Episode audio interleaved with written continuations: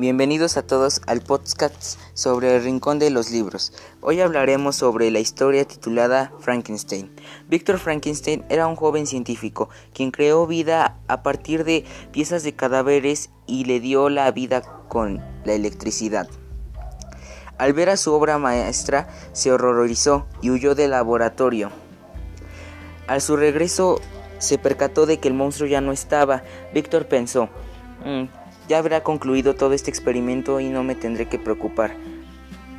Lo que él no sabía era que el monstruo se intentó integrar con la sociedad, pero a él lo rechazaban. El monstruo al sentir esto mató al hermano de Víctor. Víctor al enterarse de esto decidió regresar con su familia.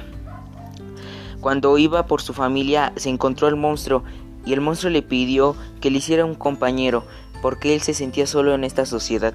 Víctor accedió pero cuando ya estaba al término de darle vida a su segunda obra, se arrepintió y le dijo al monstruo que ya no lo haría. El monstruo le juró venganza, diciéndole que mataría a su esposa y familiares. Víctor decidió ponerle fin a esto y acabar de una vez con todas con el monstruo. Pero falló en el intento y murió en un barco.